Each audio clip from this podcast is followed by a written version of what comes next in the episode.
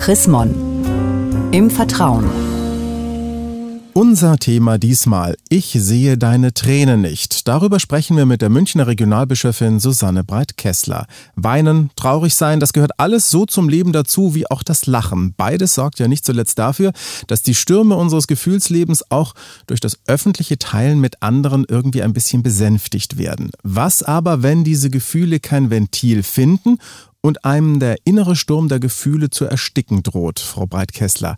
Was können denn das für Situationen sein, in denen unsere Gefühle scheinbar in eine Zwangsjacke gepackt sind? Wenn beispielsweise ein Mann eine Geliebte hatte, die Trauerfeier stattfindet, die Ehefrau und die Kinder am Grab stehen und die Geliebte natürlich nicht ans Grab kann, das kann ganz, ganz schrecklich sein. Ich denke auch an Frauen, die einfach nicht die Kraft hatten, sich für ihr Kind zu entscheiden und eine Abtreibung haben machen lassen. Und diese Frauen können natürlich erst recht nicht darüber sprechen, und anderen davon erzählen, weil alle anderen sagen, ja, du bist ja gut selber schuld. Dass ich mich in solchen Situationen dann nicht zu weinen traue, das hat ja dann ganz viel eben auch mit ja, mit sich schämen zu tun. Wie gehe ich denn selber dann damit um? Herunterschlucken und aussitzen ist ja wahrscheinlich der falsche Weg. Das ist das Allerfalscheste, was man machen kann. Also man muss sich unbedingt, bevor man daran erstickt, an dieser Trauer, jemanden suchen, mit dem man reden kann. Wenn man Glück hat, hat man eine Freundin oder einen Freund, mit dem man das ganz vertraulich besprechen kann. Manchmal ist es aber besser, sich einen Seelsorger oder einen Therapeuten zu suchen, weil das ist auch nicht natürlich mit einem Tag dann erledigt, sondern da braucht man Wochen, Monate oder länger, bevor man das wirklich in die eigene Lebensgeschichte integrieren kann. Und warum ist das so wichtig, dass Trauer rauskommt, dass man mit jemandem diese Traurigkeit teilt?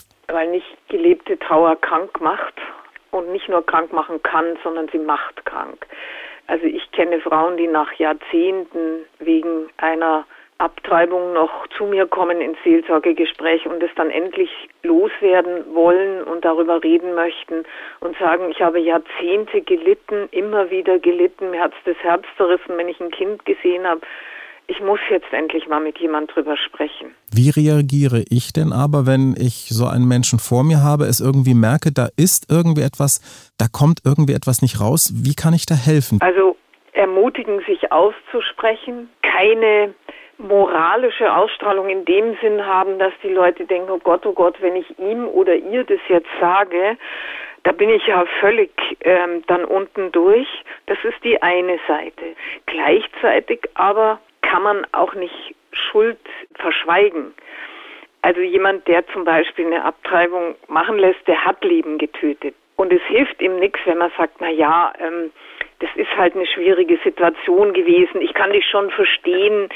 Nach einer Zeit kommst du drüber weg oder so. Es hilft Menschen eigentlich nur, wenn man wirklich sagt, was sie getan haben, weil dann können sie neu anfangen, dann können sie es in ihr Leben hineinnehmen. Und wie mache ich das dann sehr konkret? Weine ich dann mit diesen Menschen mit? Zeige ich, dass ich mit traurig sein kann? Also wenn Sie im Gespräch traurig sind, dann können Sie auch mit weinen, selbstverständlich. Weil es wäre ja auch falsch, diese ehrlichen und wahrhaftigen Gefühle nicht auszudrücken wenn ihnen nicht nach Weinen zumute ist, sondern einfach nur den anderen mal in den Arm zu nehmen, zu halten, zu stützen oder zu schweigen, dann alles dies. Wichtig ist die Ehrlichkeit in diesem Gespräch. Es muss ehrlich sein. Das hilft einem trauernden Menschen am allermeisten. Vielen Dank, Frau Breit-Kessler. Und mehr zu diesem Thema, ich sehe deine Tränen nicht, von und mit der Münchner Regionalbischöfin Susanne Breit-Kessler, gibt es auch nachzulesen, nämlich in der neuesten Ausgabe des Magazins Chrismon. Ein Blick in das aktuelle Heft lohnt sich allemal. Sie haben darüber hinaus noch Fragen, Anregungen, dann freuen wir uns über eine E-Mail. Schreiben Sie an leserbriefe.chrismon.de. Ich sage derweil Dankeschön fürs Zuhören. Bis zum nächsten Mal. Mehr Informationen unter www.chrismon.de